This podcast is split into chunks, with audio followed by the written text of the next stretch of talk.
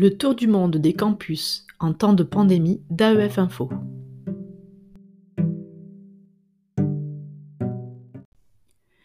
Vendredi 19 mars 2021. Nous sommes de nouveau en Israël, en compagnie de Camille Borde, doctorante française en écologie comportementale. Camille poursuit depuis 4 ans des recherches sur les interactions sociales des damans des rochers dans la réserve naturelle d'Engedi, dans la région de la mer Morte. Et dans sa discipline, la crise du coronavirus n'a pas eu que des inconvénients. Je pense que la crise sanitaire, pour les gens comme moi, ça a vraiment été quasiment une bénédiction parce que pour les, gens comme moi, on est des biologistes de terrain. Ça veut dire qu'on passe très peu de temps pendant l'année sur les campus universitaires.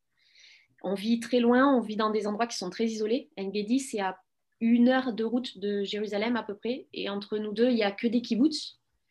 Euh, la première station essence, c'est à plus d'une demi-heure en fait, on est en plein désert. Et avant la crise sanitaire, les enseignements en ligne étaient vraiment pas développés. L'accessibilité en fait de l'enseignement à distance se faisait pas du tout. Et en fait, avec l'émergence du coronavirus, nous, on a vraiment découvert un lien avec nos campus. On s'est retrouvé à pouvoir discuter avec nos professeurs. Il devenait euh, beaucoup plus facile de les contacter par mail ou par téléphone. Nos cours étaient accessibles par Zoom. En France, normalement, les doctorants ne sont pas obligés de prendre des cours. En Israël, ce n'est pas le cas. Nous, on doit, on doit passer quelques crédits universitaires. Ce n'est pas beaucoup, mais c'est quand même une contrainte. Et moi, pendant trois ans, je n'ai pas eu accès à ce genre de, à ce genre de cours parce que j'étais trop loin, puisque je passe dix mois par an sur le terrain. Pendant le corona, j'ai pu vraiment valider la plupart de mes crédits en un an. En termes de temps, en termes de logistique, tout a été beaucoup plus simple. L'autre point positif du corona, c'est que personnellement, je travaille dans une réserve naturelle. Et euh, donc, on, travaille avec des animaux sauvages, on est obligé de les trapper, mais on est au milieu des touristes. Donc, on est obligé de faire ça caché, de cacher notre matériel. Il y a beaucoup de contraintes euh, où on doit être sûr que personne ne nous voit manipuler les animaux. On doit être sûr qu'aucun touriste va trouver le matériel qu'on cache sur le terrain. Et là, le fait que le corona euh, frappe Israël, ils ont été obligés de tout fermer. Et on a découvert une liberté et une aisance. Euh, on n'avait plus besoin de transporter nos animaux euh, d'un point A à un point B pour être mieux cachés. Euh, en plus de ça, on a quand même eu, du fait qu'il n'y a plus de visiteurs dans la réserve, on a eu beaucoup d'animaux qui sont revenus. Les animaux étaient beaucoup moins stressés. On a eu des hyènes que d'habitude, on n'a pas de hyènes sur cette réserve parce qu'il y a trop de, trop de personnes. Et là, on avait des hyènes qui venaient visiter nos sites des loups, des... Enfin, pour les biologistes, je pense que ça a été une grosse, euh, une grande plus-value le corona. On, on, on l'a tous remarqué.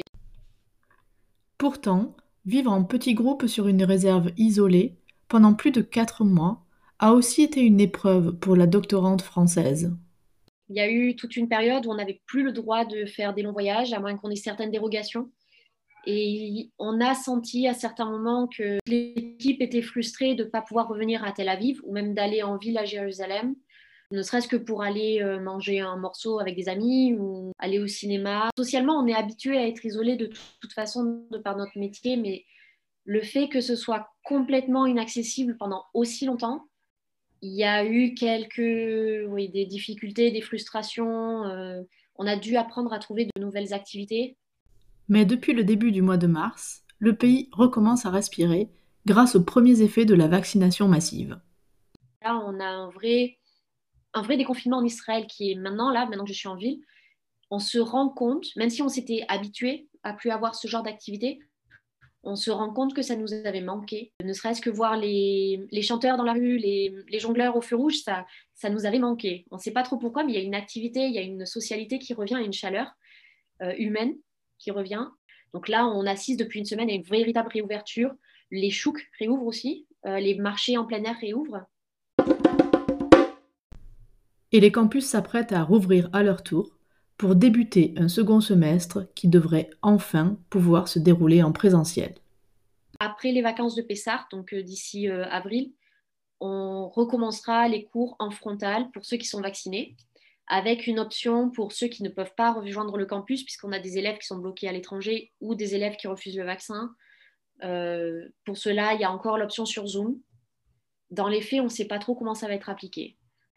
La question des élèves qui refusent la vaccination, par exemple, elle n'est pas du tout abordée.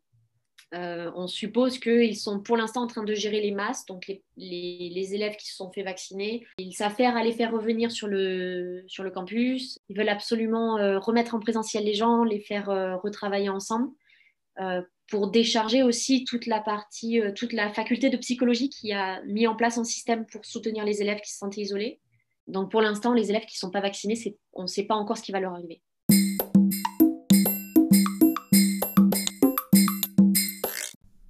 À l'avenir, Camille verrait bien les universités israéliennes, qui délivrent souvent une majorité de leurs cours en hébreu, utiliser la crise comme levier de transformation.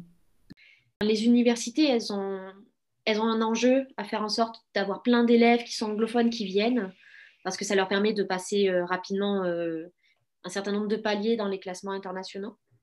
Mais toutes les universités sont toujours confrontées au fait qu'une partie de leurs élèves n'est pas capable de passer en anglais. Et donc là, je pense qu'il y a un certain nombre d'universités qui vont utiliser le fait qu'ils peuvent avoir des cours en ligne ou partiellement en ligne en anglais pour avoir euh, des cursus complets en, anglais. Et en fait, devenir plus attractif, devenir plus accessible aussi, éventuellement donner des cours à distance euh, à des élèves qui ne sont même pas dans le pays. Avec un hybride, moi, ça me conviendrait tout à fait. Par exemple, aller à l'université juste un ou deux jours par semaine pour suivre des cours en frontal et le reste de la semaine le faire depuis la maison, ça ne me dérangerait pas.